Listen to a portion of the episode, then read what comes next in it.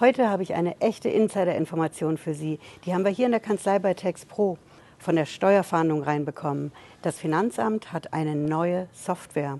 Damit will das Finanzamt dem ganzen Schwarzgeld auf die Schliche kommen. Die Software heißt Amadeus Verify und ich verrate Ihnen heute erstens, was diese Software kann, zweitens, wie das Finanzamt die einsetzt und drittens, was Sie dagegen machen können.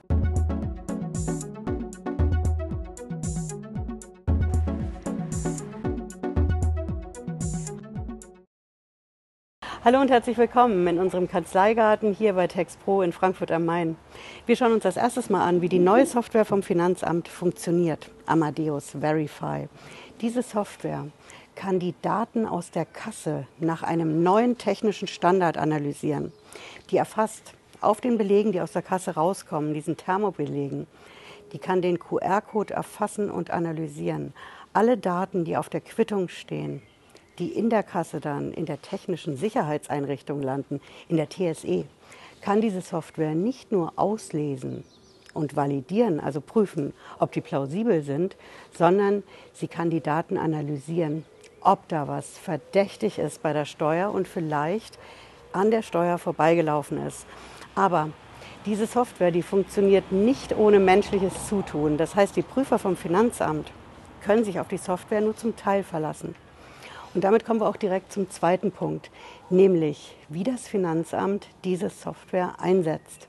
Ich gebe Ihnen einfach mal ein Beispiel und das sind die berühmten Testessen in der Gastronomie. Da geht das Finanzamt hin und sagt, wir machen jetzt eine Prüfung von dem Betrieb, von der Firma. Und das Finanzamt geht nicht offiziell rein ins Restaurant, in die Gaststätte, sondern als erstes Mal kommt ein Testesser. Das ist dann ein Prüfer vom Finanzamt, der outet sich aber nicht. Und der nimmt, damit er getarnt ist, seine Frau, seine Freundin mit. Die sind dann zu zweit, essen, trinken und am Schluss lassen sie sich eine Quittung geben. Das macht das Finanzamt. Beim ersten Mal bekommen sie eine Quittung, die ist soweit unverdächtig. Da steht alles drauf, was draufstehen soll. Der Prüfer geht dann zu Hause, nachdem er mit seiner Frau nach Hause gegangen ist, hin und macht einen Aktenvermerk. Das muss der Prüfer nach jedem Testessen machen. Da schreibt er also rein, alles ordentlich soweit. Das nächste Testessen findet dann aber auch statt. Es ist nicht immer nur eins. Beim zweiten Mal geht dann ein anderer Prüfer hin, der nimmt seine Freundin mit. Auch wieder dasselbe Spiel. Sie essen und trinken und lassen sich am Ende eine Quittung geben.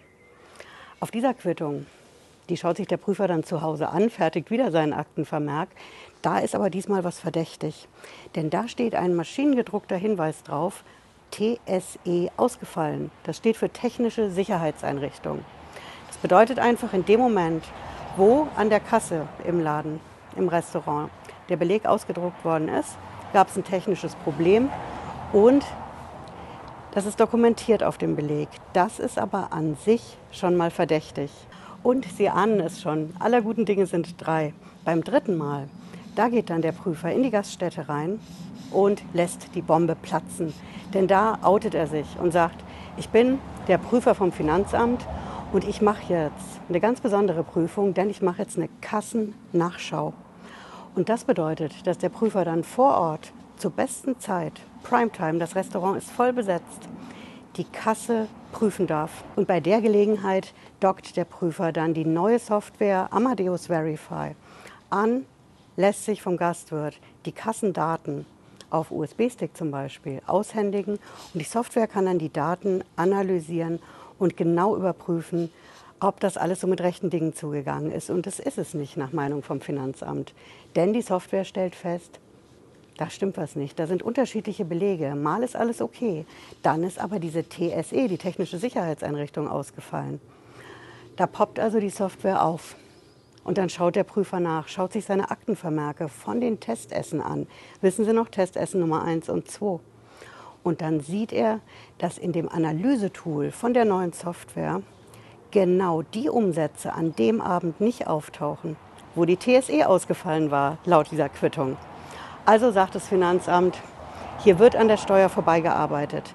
Denn ein Teil der Belege ist in der Kasse zu sehen, ja, aber unser Analysetool zusammen mit dem menschlichen Zutun vom Prüfer hat festgestellt aus seinen Testessen, da sind nicht alle Umsätze in der Kasse erfasst. Und am Ende des Tages macht das Finanzamt dann eine Schätzung. Einfach mit dem Argument, es wird an der Steuer vorbeigearbeitet, also gibt es Umsätze, die nicht erklärt sind beim Finanzamt. Und da wir die nicht kennen, müssen wir die schätzen. Und als nächstes bekommt dann der Gastwirt, der Mensch, der diese Kasse einsetzt, einen Steuerbescheid mit einer extrem hohen Nachzahlung. Eben weil das Finanzamt diese Kassennachschau gemacht hat, eine Schätzung gemacht hat und dann sagt, okay, wir schätzen und das Ganze nicht nur für ein Jahr, sondern es sind halt meistens drei bis vier Jahre. Und wenn die Steuerhinterziehung dazu kommt, dann kann der Prüfer das für zehn Jahre schätzen. Mithilfe von dem Analysetool von der neuen Software Amadeus Verify. Und ich habe Ihnen ja auch versprochen, der dritte Punkt, dass ich Ihnen verrate, was Sie dagegen machen können, wenn das passiert. Auf den ersten Blick sieht es so aus, als könnten Sie nichts machen. Denn der Prüfer, an dem Tag, wo er die Bombe platzen lässt im Restaurant, im Laden, wo Sie die Kasse stehen haben und die Kunden stehen dabei, sitzen dabei, an diesem Tag, das ist der Tag vom Finanzamt, da können Sie nichts dagegen machen. Wenn Sie da vor Ort Einspruch einlegen wollen, werden sie direkt scheitern. Wir haben uns auch überlegt, ob wir dafür speziellen Rechtsdokument bei uns auf den pepperpapers.de erstellen, denn theoretisch könnten Sie ja am Handy direkt den Einspruch bei uns im Shop erstellen, downloaden, dem Prüfer direkt zeigen oder an seine Mailadresse schicken. Aber das geht erst im Nachhinein. Also, wenn die Kassennachschau ist, der Prüfer nimmt die Kasse auseinander, dockt die Software an, will ihre Daten auf USB-Stick das müssen Sie an dem Tag erstmal erdulden. Wobei ich bei den Daten auf dem USB-Stick ein Fragezeichen dran machen würde, kommen wir gleich zu.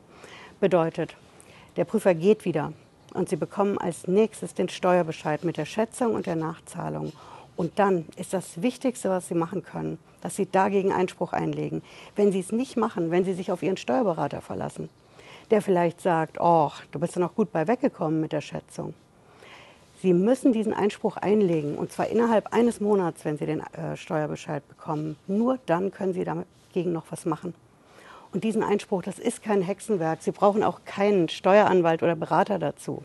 Holen Sie sich das Rechtsdokument. Wir haben speziell dafür eins bei uns auf den pepperpapers.de. In diesem Rechtsdokument finden Sie genau das Rechtsmittel gegen dieses Andocken vom Finanzamt an die Kasse mit dem das Finanzamt auslesen will, analysieren, validieren und alle einzelnen Daten in der Kasse überprüfen will. Denn so viel ist wichtig für Sie zu wissen. Es gibt aktuell einen Musterprozess. Wenn Sie mein Video kennen dazu, wissen Sie das? Beim Bundesfinanzhof, dem obersten Finanzgericht in Deutschland, da läuft aktuell ein Musterprozess gegen, wenn das Finanzamt schätzt, ob es überhaupt in der Höhe schätzen darf, wenn die Kasse auf den ersten Blick nicht stimmt. Damit sind Sie auf jeden Fall erstmal auf der sicheren Seite, weil die ganze Sache nicht rechtskräftig wird, bestandskräftig, wie wir in der Steuersprache sagen. Und wenn es dann kompliziert wird, Sie haben den Einspruch eingelegt, das Finanzamt sieht den Einspruch nicht ein, dann können Sie immer noch zum Steueranwalt gehen. Das ist ganz klar, denn Sie haben massig Munition und Argumente gegen diese Schätzung vom Finanzamt. Sie wissen ja, wenn das Finanzamt schätzt, dann muss die Schätzung immer genau drei Kriterien genügen. Erstens muss sie wirtschaftlich vernünftig sein, sie muss verhältnismäßig sein und der Betrieb, um den es geht, der muss das überhaupt erwirtschaften können.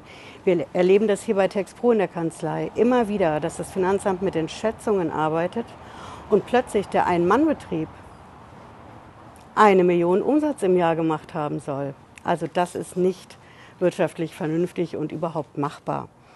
Aber dazu ist jedenfalls das letzte Wort noch nicht gesprochen. Wir haben viele positive Urteile schon reinbekommen von ganz oben. Und jetzt konkret zu diesen Schätzmethoden. Stichwort Richtsatzsammlung. Wie hoch darf das Finanzamt schätzen? Da ist das letzte Wort noch nicht gesprochen.